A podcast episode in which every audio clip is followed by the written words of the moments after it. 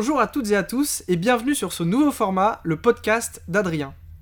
C'est le premier épisode d'une longue série, je l'espère, qui a pour but de vous partager nos réflexions sur des sujets spécifiques, rebondir sur des faits d'actualité ou encore dévoiler nos analyses des prochaines tendances. Aujourd'hui, je reçois Caroline, directrice associée chez C'est comme une agence, qui va nous parler de la génération Z. En quoi la génération Z est-elle différente de celle des millennials?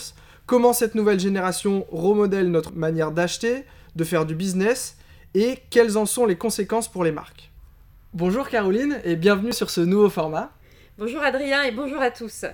Alors, qui est la génération Z ou Gen Z comme on voit souvent l'acronyme?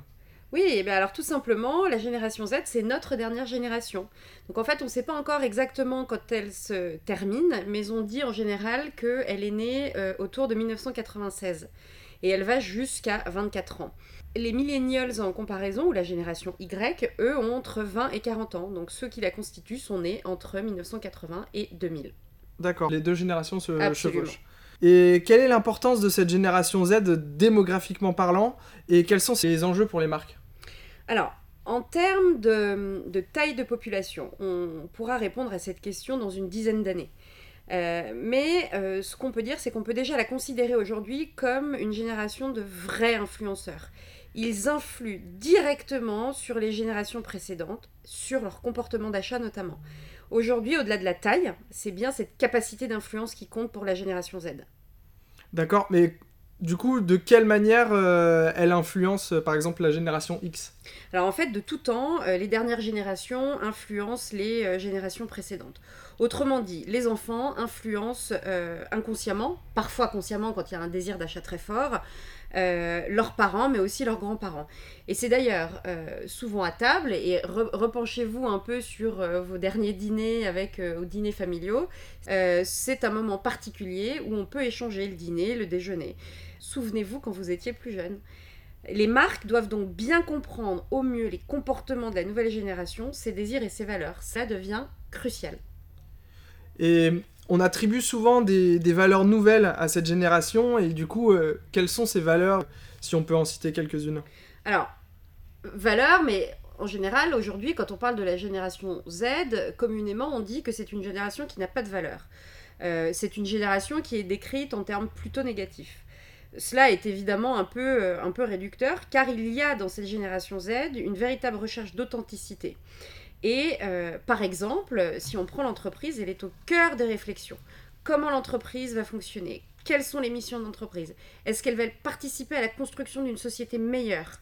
Finalement, cette tendance était déjà au cœur des pensées des millennials, notamment les plus euh, avancés dans la génération, et la Gen Z va juste un petit peu plus loin. D'accord, donc là on a parlé des valeurs, et en termes de produits, comment ça se traduit? Eh ben, c'est la durabilité qui va être le premier critère de choix d'un produit. Les critères sont évidemment pluridimensionnels, euh, ce qui n'était pas forcément toujours le cas avant, euh, mais on va avoir un mix de valeurs sociétales, de statut, d'influence sociale, et les choix ne sont plus du tout binaires. Et du coup, euh, le marché du luxe dans tout ça alors évidemment, on aurait pu croire que, sous-entendu, la génération Z euh, se détachait du milieu du luxe. Cela est, parfaitement faux, et même si ça peut paraître paradoxal, cette génération est encline à ne pas dépenser pour des produits de luxe. Pas du tout pour afficher un logo sur leur uniforme, justement à l'inverse, c'est pour pouvoir se distinguer des autres et prouver sa singularité. Il y a là une véritable euh, différence entre la génération Y et la génération Z, à savoir que le millénium, lui, s'affiche, communément on dit qu'il est plutôt dans le show-off, quand la jeune génération Z, elle, veut prouver qu'elle est, est, différente euh, et qu'elle assume ses choix. C'est plus du tout une question ni de capital ni d'argent, euh, ou de montrer son pseudo-patrimoine. On peut, on peut noter un véritable changement de mentalité, et à quoi on peut attribuer ça du coup? Bah, tout simplement dans le monde dans lequel on vit. Euh, aujourd'hui, on est dans un monde qui vit entre tensions politiques, géopolitiques, climatiques, euh, et euh, le, manque de confiance, l'envie d'être soi-même sans appartenir à une caste. Donc par ailleurs, en termes de marques, les marques de niche, elles pullulent. Donc la manière de les acheter est accessible partout, tout le temps, et évidemment le rôle des médias sociaux qui présentent ces marques est extrêmement important. tout ça mêlé fait que euh, on est à la recherche de singularité, d'authenticité et de valeur. quand on parle de génération X, moi, il y a forcément un mot qui me vient à l'esprit, c'est l'arrivée du smartphone qui a complètement bouleversé euh, les attitudes de, ces générations. Et pour la génération Z, quel, quel rôle on peut attribuer au smartphone? Alors, Évidemment, Adrien, l'outil smartphone est euh, utilisé en permanence par la génération Z. Mais contrairement à la génération précédente, les millennials, qui eux vont s'extasier encore des différentes possibilités que va leur offrir un smartphone ou les nouvelles générations de smartphones, pour la génération Z, il fait carrément partie de leur quotidien et ça c'est depuis toujours. Donc c'est finalement un sujet d'une très grande banalité. En fait, euh, on disait tout à l'heure que les critères de choix étaient multidimensionnels. Euh, pour la génération Z. Euh, et euh, le comportement d'achat, lui aussi, il est multidimensionnel, avec au centre les médias sociaux. Donc les, les, les, plus jeunes aujourd'hui vont raisonner en termes d'expérience et plus de canal. comme on le répète depuis assez longtemps chez CCUA, une marque, les marques doivent maintenant faire partie d'une conversation et d'un tissu social. Une marque, c'est une voix parmi d'autres. Fini les plans annuels, fini les canaux à étudier, on raisonne en termes d'expérience. Donc en fait, c'est bien l'histoire de la construction des communautés qui va jouer un rôle primordial dans la construction des marques. Maintenant, la marque, elle doit parler à X micro-influences qui, eux, vont parler à 30 000 personnes. Pas beaucoup plus. Et avoir des discussions collaboratives. Le nouveau bouche à oreille, c'est ça.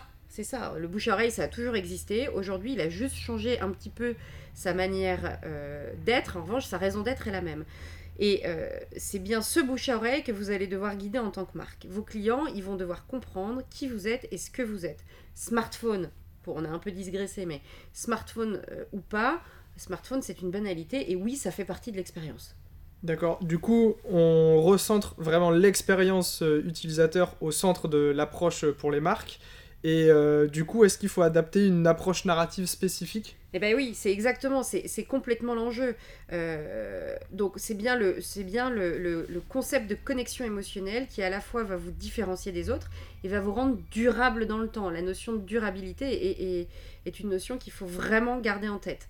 La narration, euh, le storytelling, la narration, elle doit être le plus, euh, la plus qualitative possible pour émerger dans un monde où le consommateur, et notamment le jeune consommateur, est hyper sollicité les emails, les pubs, la télé, le smartphone, le social media, c'est en permanence tout le temps. Euh, l'authenticité, on ne cesse de le répéter, aussi est la clé. Donc pour maintenir son positionnement et la confiance qu'on va vous accorder à vous en tant que marque, marque pardon, il va falloir savoir rester dans son histoire. Euh, il va falloir être fidèle à vous-même, ne pas vous trahir.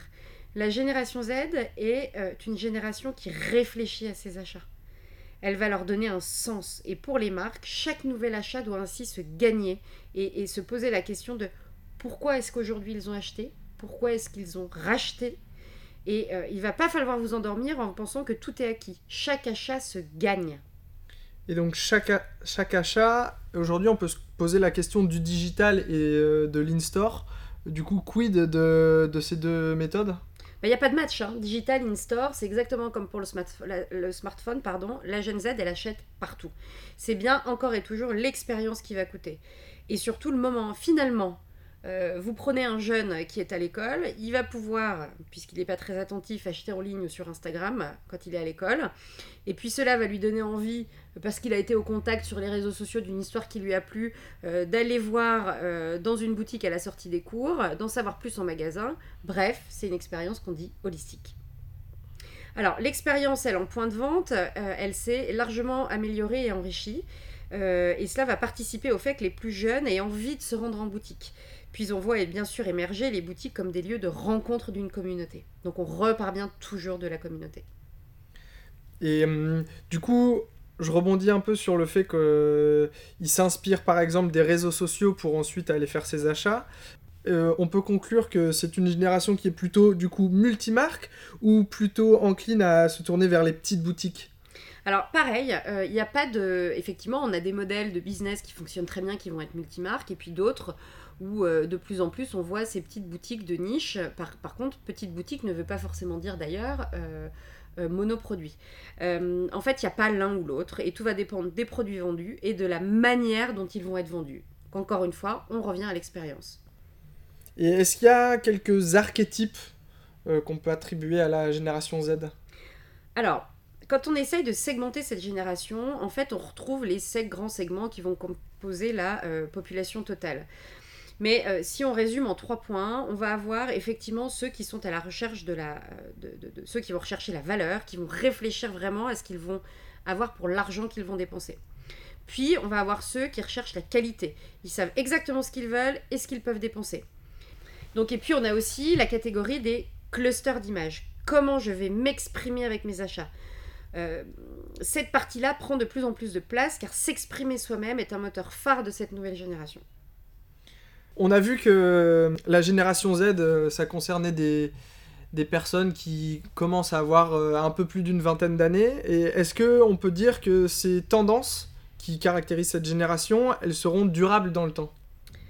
Alors, a priori, oui, la tendance s'accélère. En fait, on a quand même du mal à penser que toutes les questions qui sont posées, par exemple, aujourd'hui au niveau de l'entreprise, qui sont particulièrement impliquantes, euh, soient quelque chose d'éphémère. La durabilité est une préoccupation qui est euh, déjà bien ancrée. Euh, donc oui, oui, ces tendances vont être durables dans le temps. Quels sont les trois points à retenir qui caractérisent cette génération Z? Bon alors, comme on vient de le dire, le premier point, c'est que ces changements ne sont pas marginaux, donc ils sont bien à prendre en compte dès maintenant. Le deuxième point, c'est que euh, il faut gagner ses achats, ne rien prendre pour acquis. Quelqu'un qui est venu un jour ne reviendra pas forcément toujours. En tout cas, il faut se poser les bonnes questions. Troisième point, qui suis-je pour que moi, en tant que marque, je puisse faire différemment? En gros, éloignez-vous de tous les bruits ambiants et contradictoires que vous entendez sur cette génération. Seul votre vote, le vôtre consommateur, euh, compte. Il va falloir apprendre à le connaître du mieux possible votre vrai conso, j'insiste, et il ne faut pas simplement vous dire au détour d'un brief, tiens, et si je ciblais la jeune Z? Merci Caroline. de rien Adrien, à bientôt. Voilà, c'était la fin de ce premier épisode du podcast d'Adrien. J'espère que ce nouveau format vous a plu. Vous pouvez nous envoyer vos suggestions de thématiques euh, pour les prochains épisodes et nous contacter à notre adresse habituelle si vous voulez en faire partie. Ce sera avec plaisir que je vous accueillerai.